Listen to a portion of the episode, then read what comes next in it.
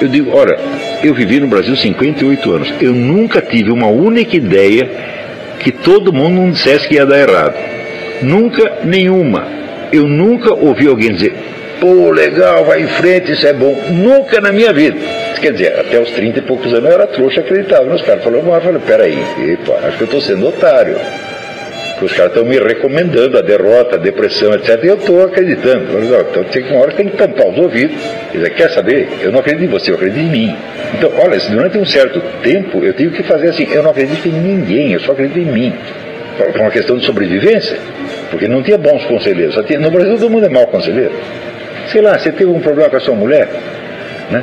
Daí você vai perguntar para os seus parentes, elas vão dizer, ah, separa logo. Não é assim? As pessoas adoram né, um fracasso matrimonial, principalmente as sogras, as mães. Né?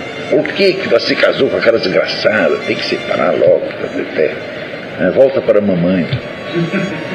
Todo mundo é assim, pô. Isso é regra, não, eu não estou caricaturando, não. Estou falando com base na experiência. Olha, a primeira vez que eu conheci um negro que me deu um bom conselho era um estrangeiro, pô que foi o Dr. Miller. Que era um argentino, nacional argentino, foi criado na Suíça. Ele me dá bons conselhos. De brasileiro mesmo não vê nada. Então é este o ambiente no qual vocês estão. É tanto que o Brasil é campeão mundial de depressão, gente. Isso não é brincadeira. Né? Isso não é um dado externo. Só, digo, você está no meio depressivo, isso significa que as suas, o seu intercâmbio com a pessoa também tem um forte elemento depressivo. E se tu não aprender a se defender dessa depressão, você vai afundar junto com todo mundo. O fracasso no Brasil é considerado coisa normal. Todo mundo deve fracassar. Só meia dúzia que dá certo porque roubou. Não é assim? Hum?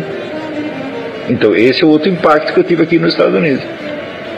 As pessoas acham que é normal dar certo. E de vez em quando alguma coisa dá errado.